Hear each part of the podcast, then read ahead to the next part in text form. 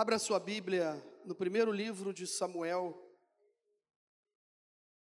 capítulo de número 16. Primeiro Samuel, capítulo de número 16. Samuel está no Antigo Testamento, para aqueles que ainda estão se familiarizando com a abertura do texto e procura do texto sagrado, né? Abertura da Bíblia e a procura do texto sagrado. Antigo Testamento. Você vai folhando aí os primeiros livros, você vai encontrar o primeiro livro do profeta, do sacerdote e do juiz Samuel. Não é primeira Samuel, é primeiro Samuel, porque é um livro, amém, irmãos? Glória a Deus. O primeiro livro de Samuel, no capítulo de número 16, conta a história de quando Samuel foi enviado à casa de Jessé. E o que aconteceu lá? Vamos ler o texto? Amém? Podemos? Assim diz a palavra do Senhor a partir do verso 1. Disse o Senhor a Samuel: Até quando terás pena de Saul, havendo eu rejeitado para que não reine sobre Israel? Enche um chifre de azeite e vem, enviar-te-ei a Jessé, o belemita, porque dentre os seus filhos me provi de um rei. Disse Samuel: Como irei eu? Pois o Saul, a saber, me matará. Então disse o Senhor: Toma contigo um novilho e dize: Vim para sacrificar ao Senhor. Convidarás a Jessé para o sacrifício e eu te mostrarei o que hás de fazer. E ungir-me-ás a quem eu te designar. Fez, pois, Samuel o que dissera o Senhor e veio a Belém. Saíram-lhe ao encontro os anciãos da cidade, tremendo, e perguntaram: É de paz a tua vinda? Respondeu ele: É de paz. Vim sacrificar ao Senhor. Santificai-vos e vinde comigo ao sacrifício. Sacrificou ele a Jessé, santificou ele a Jessé e os seus filhos e os convidou para o sacrifício. Sucedeu que entrando eles, viu Eliabe e disse consigo: Certamente está perante o Senhor o seu ungido. Porém o Senhor disse a Samuel: Não atentes para a sua aparência, nem para a sua altura, porque eu o rejeitei. Porque o Senhor não vê como vê o homem, o homem vê o exterior, porém o Senhor vê o coração. Então chamou Jessé a Abinadab e o fez passar diante de Samuel, o qual disse: Nem a este escolheu o Senhor. Então Jessé fez passar a Samar, porém Samuel disse: Tampouco a este escolheu o Senhor. Assim fez passar Jessé os seus sete filhos diante de Samuel. Porém Samuel disse a Jessé: O Senhor não escolheu estes. E perguntou Samuel a Jessé: Acabaram-se os teus filhos? E ele respondeu: Ainda falta o mais moço, que está apacentando as ovelhas. Disse, pois, Samuel a Jessé: Manda chamá-lo, pois não nos assentaremos à mesa se ele, sem que ele venha. Então mandou chamá-lo e fê-lo entrar. Era ruivo e de belos olhos e boa aparência. Disse o Senhor: Levanta-te, unge-o, pois este é ele. Tomou Samuel o chifre de azeite e ungiu no meio dos seus irmãos, e daquele dia em diante o Espírito do Senhor se apossou de Davi. Então Samuel se levantou e foi para Ramá. Senhor, muito obrigado pela tua palavra. Nós pedimos que o teu Espírito Santo o mesmo Espírito de Deus que se apossou e encheu a vida de Davi, possa nos dar nessa manhã discernimento, entendimento daquilo que tu queres falar conosco. Portanto, Senhor, fique à vontade no nosso meio e fale aos nossos corações, e que essa palavra, que nós não sejamos apenas ouvintes, mas que possamos ser praticantes da tua palavra também. Nós oramos no nome do Senhor Jesus.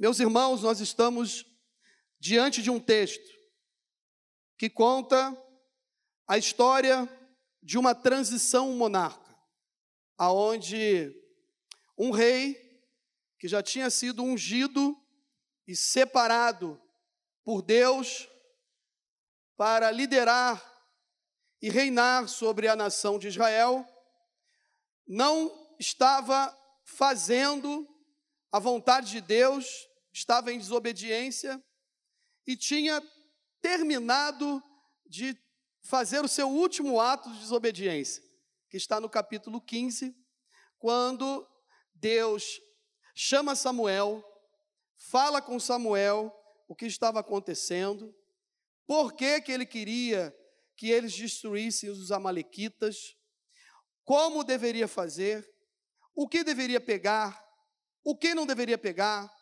trazer como disposto para, os seus, para o seu acampamento, o que estava autorizado a fazer dentro da direção de Deus, o que não estava. E esse rei chamado Saul, ele, ele desobedeceu. Pastor, por que, que os amalequitas deveriam ser atacados?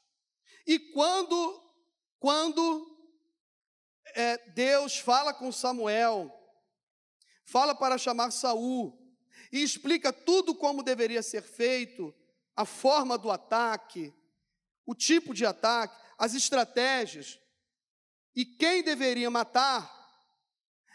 Quando, logo que eu me converti, comecei a ler a Bíblia Sagrada, alguns textos travavam a minha mente, mexiam com o meu emocional.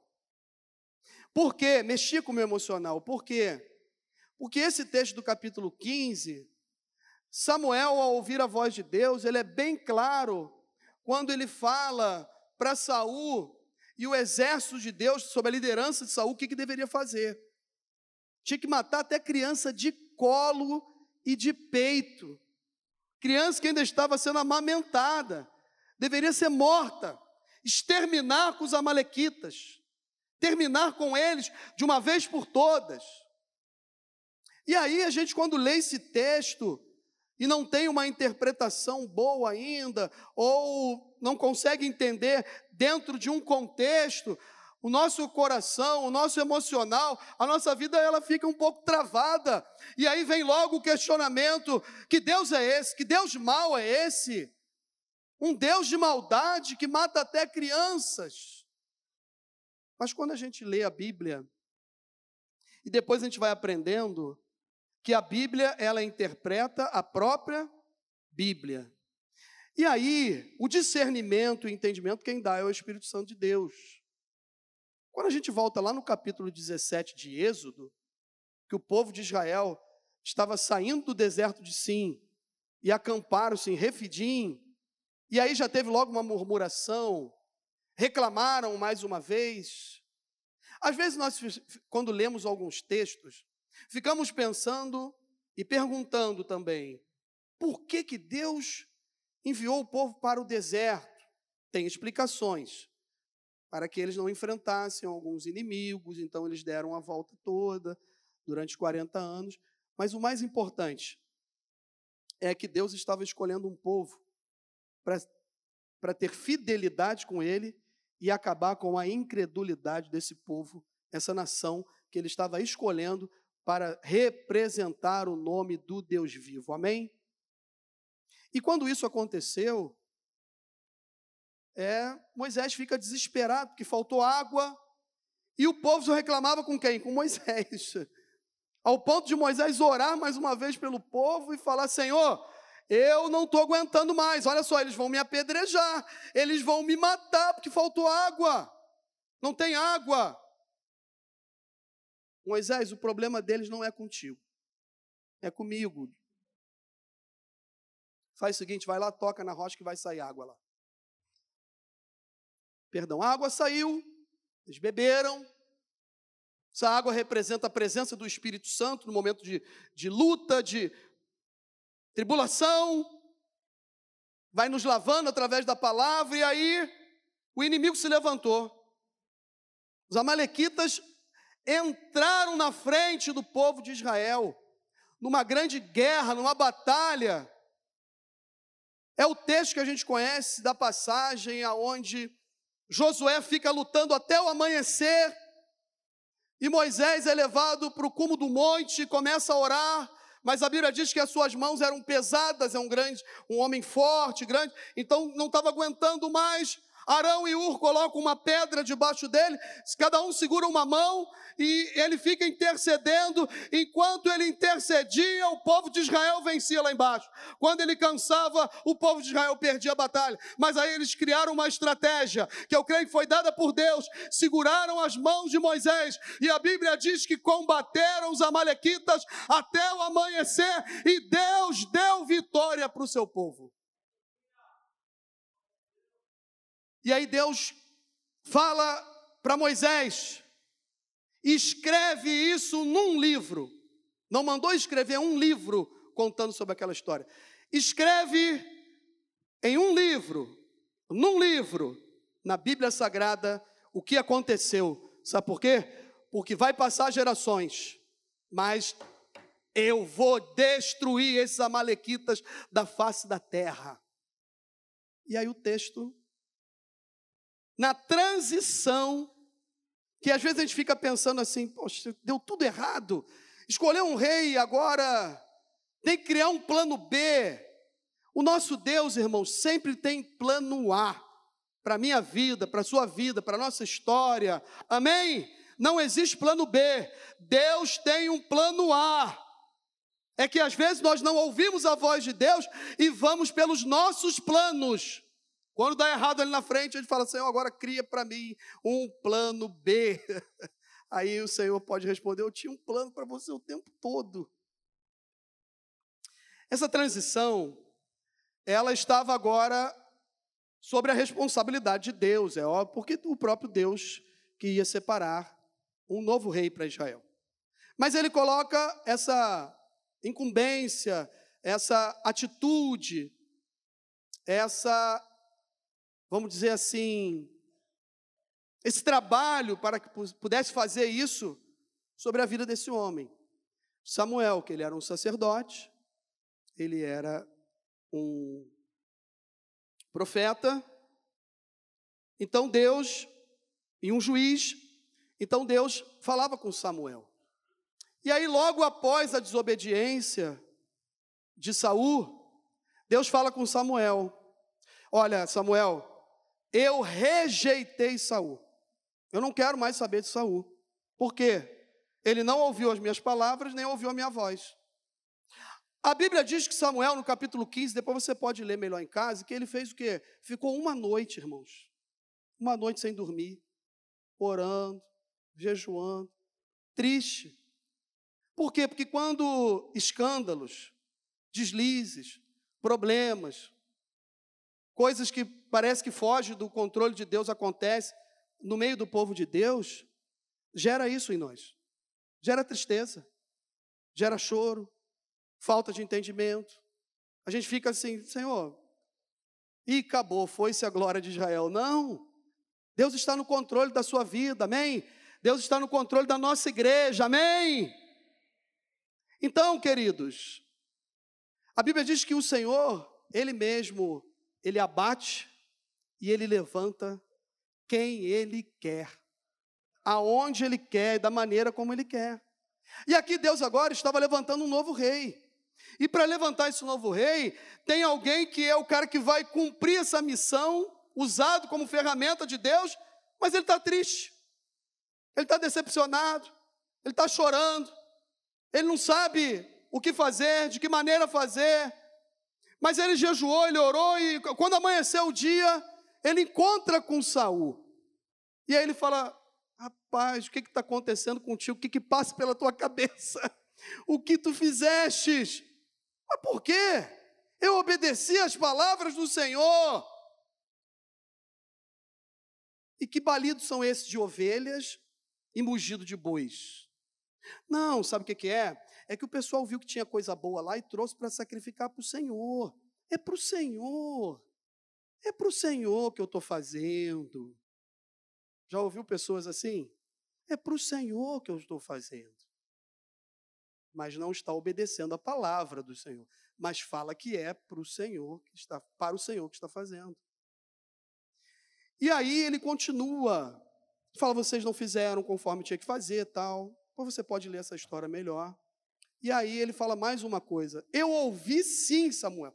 Eu ouvi a voz de Deus. Eu fiz tudo como Deus falou. Inclusive, Samuel, olha que surpresa eu tenho para você, como se pudesse surpreender um homem de Deus que Deus falava com ele. O quê? Inclusive, eu trouxe até o rei para a gente tirar uma onda e, matar ele aqui na nossa frente. Nós vamos matar o Agag aqui. Não deixei nem, nem matei lá, deixei para matar aqui.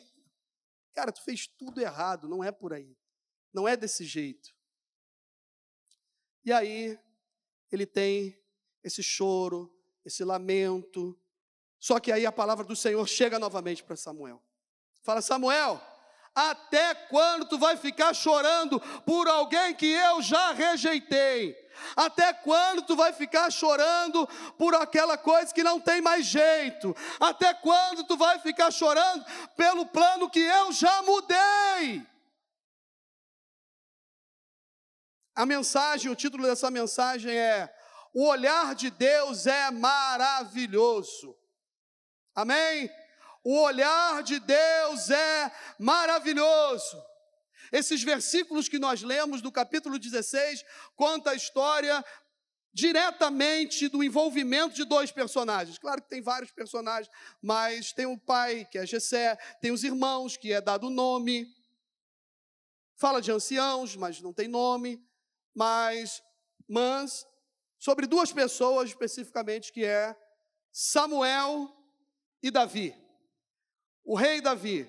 E eu não posso me alongar para falar muito sobre o ministério, o chamado, o reinado de Davi. Mas eu queria falar nessa manhã que o olhar de Deus ele é maravilhoso porque ele é diferente do nosso. O nosso olhar ele, ele é limitado. Ele não passa dessa parede. A nossa ótica ela é limitada. Eu não consigo entender o que Deus está fazendo algumas coisas nesse momento sobre a minha vida e no que vai desencadear. Eu sei que vai ser bênção, porque se Deus está fazendo, é coisa boa. Mas eu não consigo enxergar, eu não consigo ver. Então apenas tenho que crer que Deus está no controle de todas as coisas, mas o olhar do Senhor, ele é diferente do nosso na tragédia. Amém? E aí ele fala isso para Samuel. Qual é o significado do olhar? É dirigir os olhos para algo. É mirar, direcionar, observar atentamente, examinar e sondar. O olhar de Deus, ele é diferente do nosso. Porque no verso de número 7, que nós lemos, Deus fala para Samuel: Samuel, eu não vejo como vê o homem, o homem só vê o exterior, eu vejo o interior, eu vejo o coração. Então Deus conhece o seu coração, Deus conhece o meu coração, Deus conhece a nossa vida, Deus sabe como nós entramos aqui nessa manhã, Deus sabe o que nós estamos enfrentando, o que nós estamos passando, às vezes estamos sorrindo, estamos alegres, mas nas madrugadas da vida nós ficamos igualmente, igualzinho, perdão, a Samuel chorando por coisas que Deus já deu um fim e tem uma nova história, uma nova trajetória, mas ainda estamos lá, chorando. Eu queria falar sobre quatro lições que a gente pode tirar aqui desse texto. Quatro lições. E vai envolver esses dois personagens. A primeira lição é que até quando vamos ficar chorando e lamentando sobre coisas fúteis e insignificantes que não têm valor para Deus. Já parou para pensar nisso?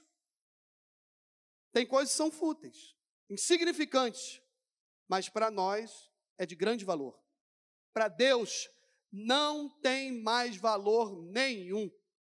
E a gente fica valorizando. Acontecimentos que geraram doenças emocionais, Samuel estava doente emocionalmente, irmãos. Amém? Eu não estou falando que a gente não possa passar por isso. Vocês estão me entendendo? Qualquer um de nós pode passar por isso. E se você estiver passando por isso nesse momento, essa palavra é para você. Pare de chorar e de se lamentar sobre, as, sobre coisas que Deus já virou a chave. Deus já virou a chave. Deus já deu partida, Deus já está em outra vibe, já tem outra caminhada, em outra velocidade, e eu e você estamos parados lá ainda. A falta de perdão é isso. Já morreu a história, já passou há muito tempo. A pessoa nem lembra mais que você existe, ela não lembra nem o que falou mais para você ou para mim, mas nós ainda estamos lá valorizando. Deixa isso para lá. Isso está te machucando. São doenças emocionais que parecem muitas vezes incuráveis. Você acorda pela manhã e lembra de novo daquele incircunciso. Aí, meu Deus, você não sai daqui. Jesus, tira esse negócio daqui, Jesus. E agora, como é que eu faço? E aí lembra da palavra que a pessoa falou contigo, fala, ah, ele me chamou disso, ela me chamou daquilo. Isso é incurável aos olhos humanos, mas o olhar de Deus é maravilhoso. Esta manhã é uma manhã de cura emocional nesse lugar. Cura espiritual nessa manhã. Cura da alma nesta manhã. Aleluia! Tudo vai sair do seu coração e da sua mente pelo poder que há no nome do Senhor Jesus que caia por terra nessa manhã. Enfermidades da alma, que insiste em fazer morada, que não tem fim aos nossos olhos. Fatos, fatos que tentam interromper os planos de Deus para a nossa vida e para a igreja. Deus ia, a palavra de Deus ia se cumprir. A vontade de Deus ia se cumprir como se cumpriu. Deus iria levantar um outro rei, como levantou. Deus ia escolher da forma que escolheu e escolheu. Que ia escolher e escolheu. Amém? Para se cumprir na minha vida e na sua vida propósitos e planos de Deus, joga isso fora nessa manhã. Samuel estava diante de um plano de Deus a se cumprir, mas ele precisava sair de uma dificuldade emocional, porque ele era ser humano, alguém que amava a obra, se dedicava às coisas de Deus e viu um líder decepcioná-lo. Primeiro decepcionar Deus, depois decepcionou toda a nação, fez tudo errado, não cumpriu a vontade de Deus, mentiu, falou que escutou as palavras de Deus, que cumpriu as palavras de Deus, que ouviu a voz de Deus, não fez nada disso. Mas Deus tinha um plano, Deus tem um plano diferente para você, meu irmão e minha irmã, nessa manhã. Sabe por quê? Porque eu estou plenamente certo que aquele que começou a boa obra em vós há de completá-la até o dia de Cristo Jesus. Filipenses 1,6 diz isso. Aleluia. Louvado seja o nome do Senhor Jesus. O olhar de Deus é maravilhoso. Primeiro, primeira lição.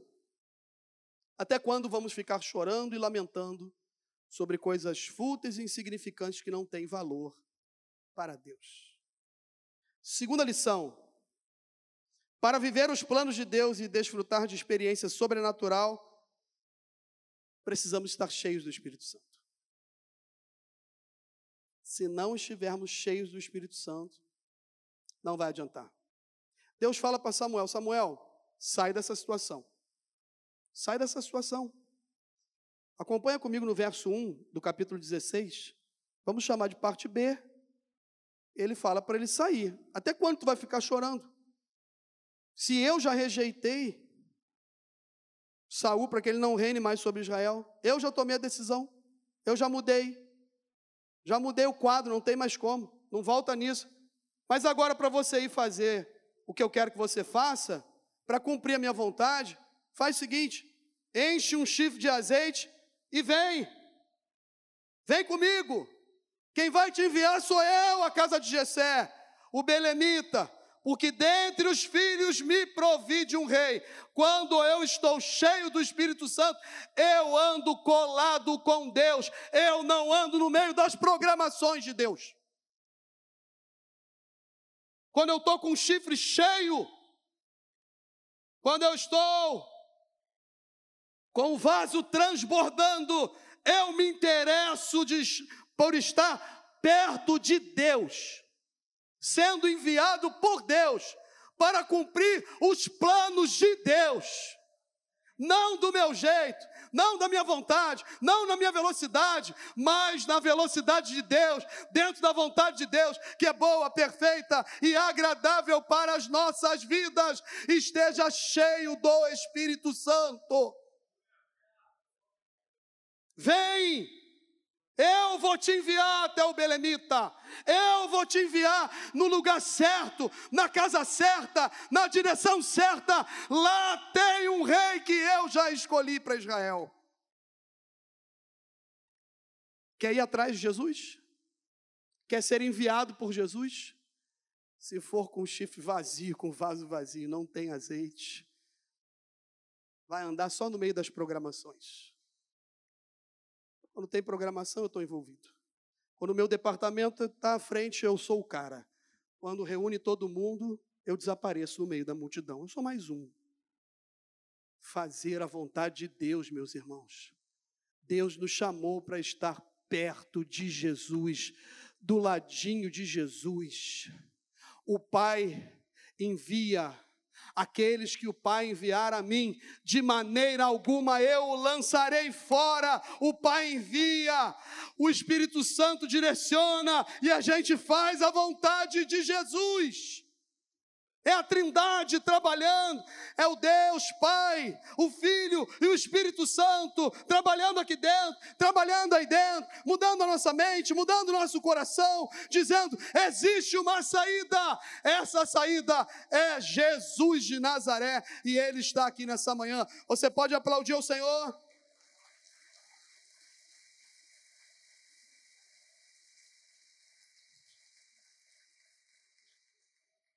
Cheios do Espírito Santo.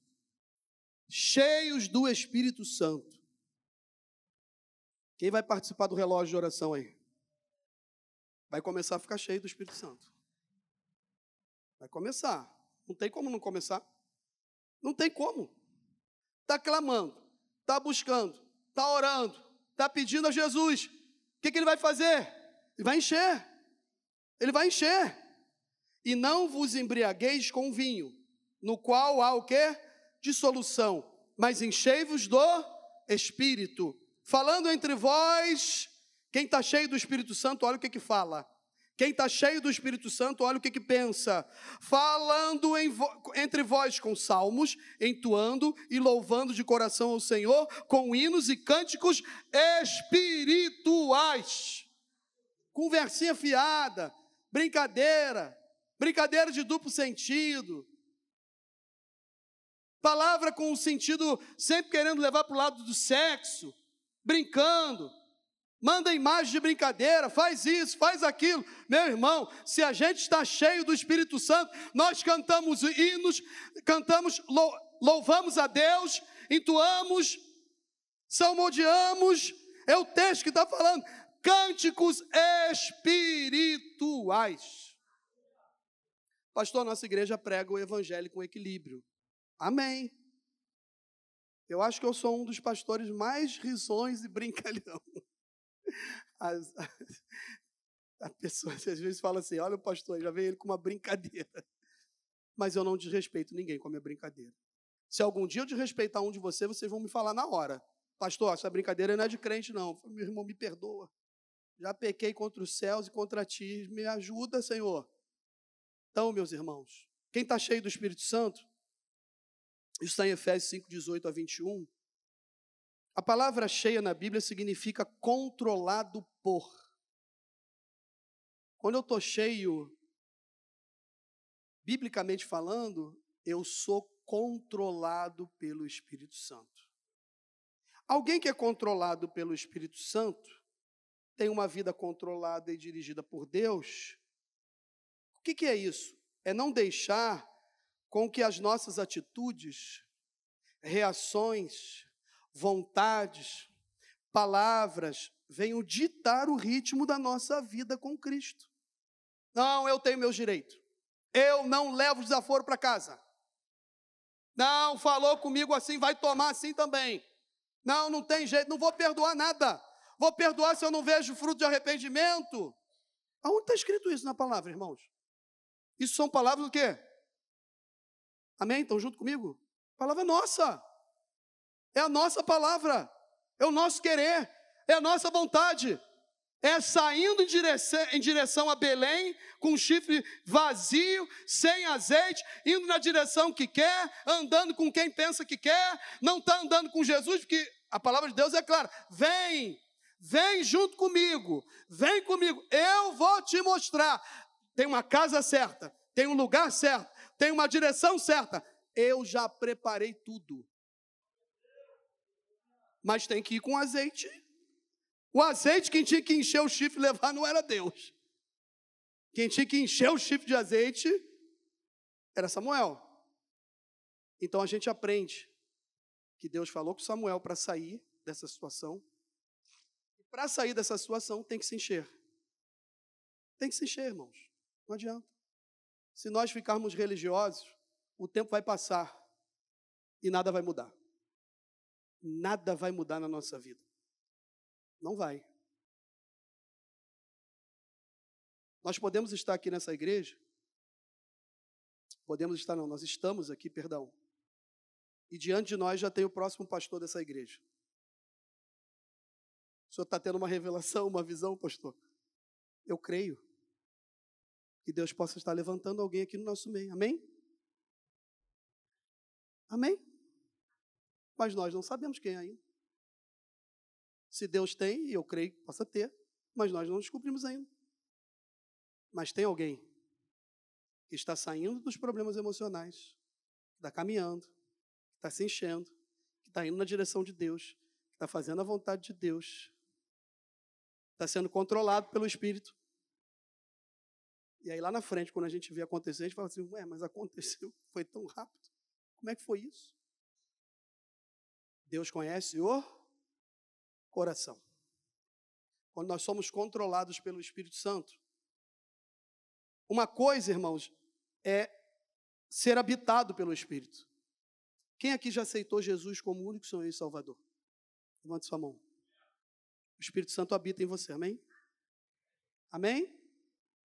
Se o Espírito Santo não habitasse em você, você ia entrar aqui duas, três, quatro, cinco vezes e falar assim: ó, não entendo nada do que se fala lá, não gosto. O pastor tem uma voz chata. o outro fica imitando ele. que igreja é essa? Que loucura! Tem um que só faz assim toda hora, já tem um monte de figurinha dele. Eu já sei que na hora de imitar vão fazer isso, então já estou falando. Se quiserem. Mas outra coisa bem diferente é ser cheio dele. Uma coisa é ser selada pelo Espírito, outra é ter a plenitude do Espírito, por inteiro, completo totalidade, integridade, cheios do Espírito, cheio do Espírito Santo de Deus. Amém? A vontade de Deus não é apenas que tenhamos o Espírito, mas que Ele nos tenha. E aí começa a ficar um pouco mais difícil, porque para o Espírito de Deus nos ter por completo, Ele é educado, e eu preciso permitir. Eu ouço a palavra de Deus, eu ouço a palavra de Deus, você ouve a palavra de Deus, já sabe o que tem que fazer, mas não consegue fazer. O Espírito Santo não está por inteiro. O Espírito Santo não está por completo. O Espírito Santo não tem você. O Espírito Santo quer ter a nossa vida nas mãos dele nessa manhã, para ele operar conforme ele quer, da maneira que ele quer. Eu quero falar sobre mais duas lições. E ela começa a falar agora, ela sai um pouquinho de Samuel e começa a falar do rei que foi escolhido. A terceira lição é: não precisamos entender. Perdão, ainda é com Samuel. Não precisamos saber entender como Deus vai agir. é importante e necessário apenas olhar para o sacrifício de Jesus na cruz do Calvário. Amém? Às vezes a gente quer entender, quero saber como é que vai ser, de que maneira vai ser, e agora? Como que eu faço? E se eu criar essa estratégia, vai dar certo? Como é que eu faço agora? E aí? Foi isso que Samuel perguntou. Senhor, olha só, eu, tudo bem, o Senhor já me deu a direção, já me deu a casa, falou que é um dos filhos do Belemita. Senhor, eu já estou sabendo de tudo, mas como é que eu vou fazer isso? Como que eu vou fazer? Se o Saul descobrir, ele vai me matar. Sabe quando a gente quer fazer a vontade de Deus? Quer ir lá pedir perdão, chorar abraçado com aquela pessoa e fica assim: o que, que os outros vão pensar? Que eu sou otário? Que eu sou bobão? Esquece Saul, irmãos. Esquece Saul. O plano de Deus é plano novo. As coisas são feitas novas por Deus, agora é Davi. agora é Davi. É o rei. É outra situação. Pede perdão, chora abraçado com seu parente, seu familiar, seu amigo de trabalho, aqui na igreja. Resolva isso pelo poder que é no nome do Senhor Jesus. Como vai ser? Olha para o sacrifício da cruz. Olha para o sacrifício da cruz. Porque quando nós olhamos para o sacrifício, a gente consegue perdoar. Porque nós fomos perdoados. Quem é lavado e remido pelo sangue de Jesus? E tem pouca gente. Aleluia. Louvado seja o nome do Senhor Jesus. Graças a Deus pelo sangue do Senhor. Eu não sei como que eu vou fazer, Senhor, e agora? Samuel, já preparei tudo, eu já tenho tudo pronto.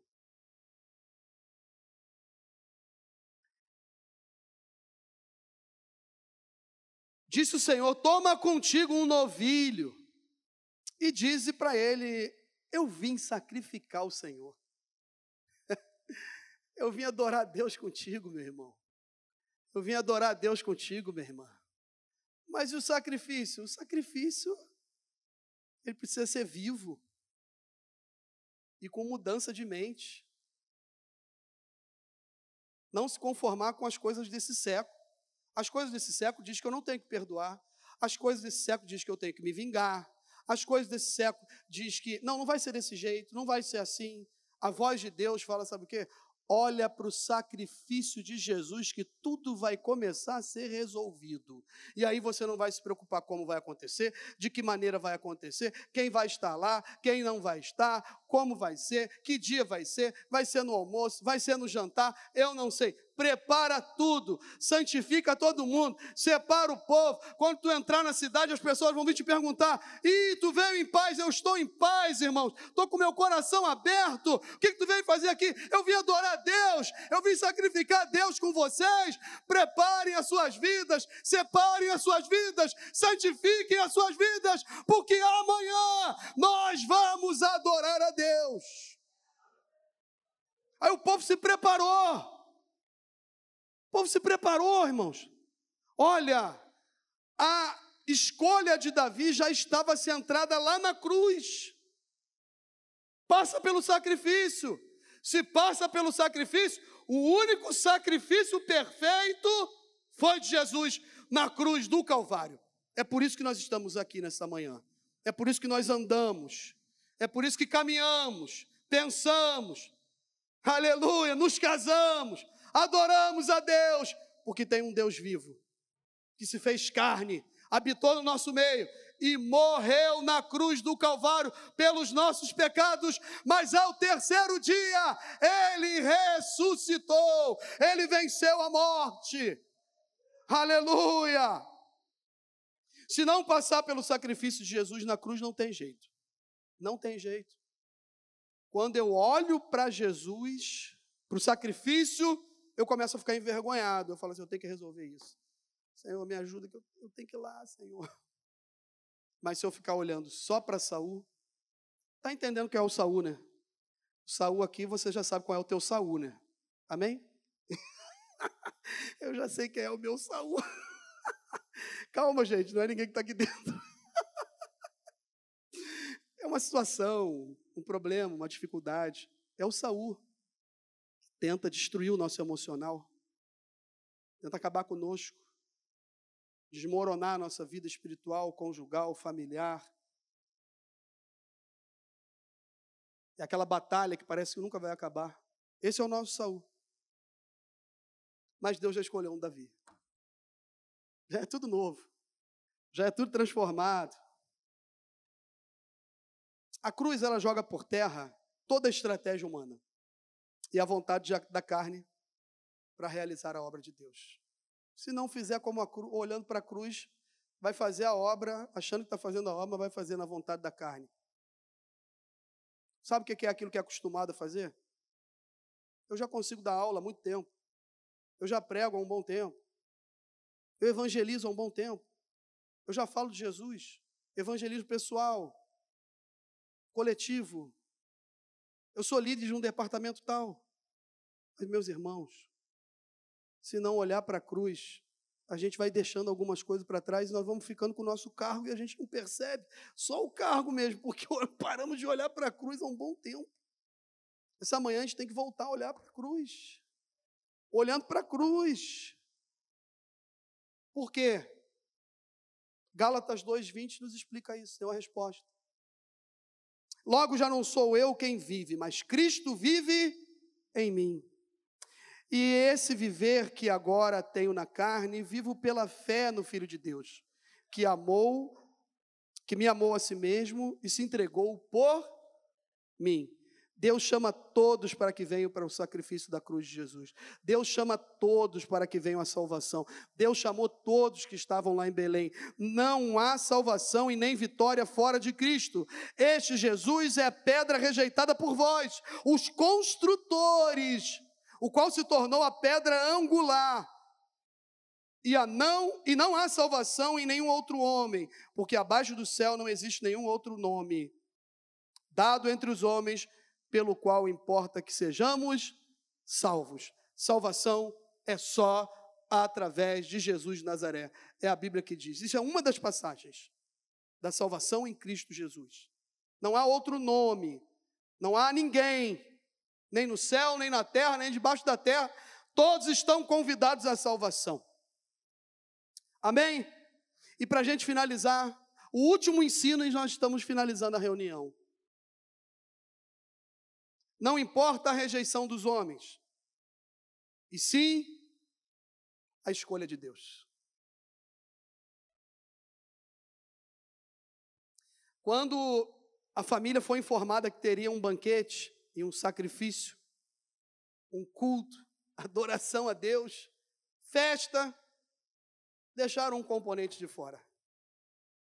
Não chamaram um dos filhos para participar da festa do Senhor. Nem o Gessé pensou no filho dele. Os irmãos, muito menos. E às vezes a gente fica assim. Não importa a rejeição dos homens, e sim a escolha de Deus. Se Deus escolheu você, meu irmão, minha irmã, no tempo certo, o óleo da unção vai pegar na tua cabeça e você vai ser usado por Deus, no tempo de Deus, conforme a vontade de Deus, e alguns não vão entender. Não se preocupe com isso. Deus está no controle de todas as coisas. Faltou a festa. Olharam para lá, olharam para cá, não, deve ser aquele, deve ser esse aqui. Passou um mais bonito, passou um mais intelectual, passou um mais inteligente. Olharam para o outro lado, mas Deus não estava olhando naquela direção. Deus estava olhando dentro do coração. É onde o Senhor está olhando nessa manhã dentro do seu coração. Ele te conhece, aleluia. Ele esquadrinha o teu interior, ele conhece o teu deitar, o teu levantar. E nesta manhã, antes da palavra vir à boca, ele já sabia de tudo. Ele sabe de tudo. Ele é Senhor aleluia, Ele é onipotente, onipresente, Ele está aqui no nosso meio, só Ele é digno de toda honra, de toda glória e de todo o louvor. Deus te escolheu, Deus te chamou, problema emocional nenhum, de nenhum tipo de consequência, vai tirar a vontade de Deus sobre a sua vida. O milagre vai acontecer no tempo certo, no tempo de Deus, conforme a vontade de Deus. Não fostes vós que escolheste a mim, eu vos escolhi e vos nomeei para que vades e deis fruto, e que esse fruto permaneça. Tudo que vocês pedirem ao Pai, Ele vai conceder no nome do Senhor Jesus. Vamos ficar em pé, aplauda o Senhor nessa manhã, Ele é digno de honra, de glória e de louvor.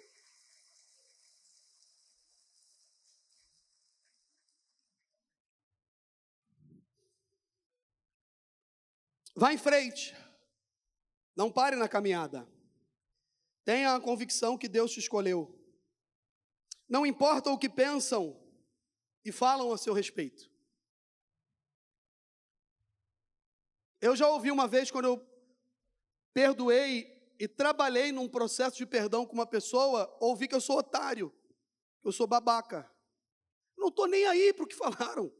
Eu estou pensando, olhando para o sacrifício da cruz, o que, que Jesus pensa ao meu respeito. Pode ser dentro da minha casa, pode ser a Mary, pode ser minhas filhas, pode ser meu pai, minha mãe, quem for, não importa. Eu estou preocupado com o que Jesus pensa ao meu respeito. O que Jesus pensa de mim, o que Jesus pensa de você, sabe por quê? Porque ninguém vê como Deus está vendo. Só Deus conhece o meu e o seu coração. Ele conhece a sinceridade do nosso coração. Eu não preciso fazer nada, nem você, para se aparecer para os homens. Não faça nada para os homens para ser reconhecido por Deus. Faça para Deus para ser reconhecido pelos homens. Não faça nada para os homens para ser reconhecido por Deus. Faça para Deus e será reconhecido. Deus vai fazer com que as pessoas olhem, olhem e vejam a unção de Deus na sua vida. Quem tem unção, irmãos? Quem tem o óleo da unção, quem é chamado por Deus, quem é escolhido por Deus, não precisa fazer nada de diferente. Só fazer a vontade de Deus. No tempo certo. No tempo certo. Deus vai usar o profeta para perguntar assim, ó. Não tem mais ninguém? Já passou teus filhos todos? Não tem mais ninguém? Tem. Tem um ainda que fica com umas pouquinhas ovelhas lá no, lá no campo. Sabe o que, eu aprendo? Que às vezes a gente está fazendo algumas coisas para Deus e as pessoas olham e falam assim: ah, só está fazendo aquilo ali, só fica ali na recepção. Está na recepção hoje, está no estacionamento hoje. Pode estar aqui dentro de um templo de Deus. Manda chamar ele. Manda chamar ele. Quando Davi entrou na sala, irmãos. Aleluia. Já estava tudo pronto. Como já tudo está pronto, já foi tudo consumado. Pai, nas tuas mãos eu entrego meu espírito. Já está tudo consumado, a obra já está pronta perfeita, eu e você, a gente só precisa entregar a nossa vida nas mãos do Senhor Jesus cada vez mais e deixar Ele fazer a sua vontade. Samuel, pode ungir. É esse aí, esse é o cabra. Unge ele agora. Ninguém ficou sabendo para o que, que era. Todo mundo pensou, sabe o que ali? Cara, esse cara aí tá, vai ficar no lugar de Samuel. É o próximo profeta ou juiz, ou sacerdote. Gente, o nosso irmão, será que ele vai ser uma dessas três coisas? Aí vem um versículo que os, alguns jovens gostam muito de ficar brincando comigo, pastor. Um dos versículos que eu mais gosto, qual? Deus é poderoso para nos abençoar infinitamente mais além daquilo que pedimos ou pensamos. Todos estavam olhando e pensando: será o novo sacerdote? Será o novo juiz? Será o novo profeta? Não, estava nascendo o novo rei de Israel, mas não o rei perfeito, o rei que, do, da, que da família dele, que da descendência dele, sairia aquele que tem o cetro na mão, o leão de Judá, o rei dos reis, o senhor dos senhores, que nunca mais entrega o bastão para ninguém, está nas mãos dele. Ele tem a chave da porta do céu, do inferno, ele tem o controle sobre todas as coisas. E ele está aqui nessa manhã falando para você: Eu te escolhi, meu filho. Eu te escolhi, minha filha mas você precisa ser curado. Você precisa ser curada para se encher de azeite, não se preocupar, não se importar quanto tempo vai levar, de que maneira vai ser. Fica na posição que na hora certa eu mando te chamar lá no meio da malhada.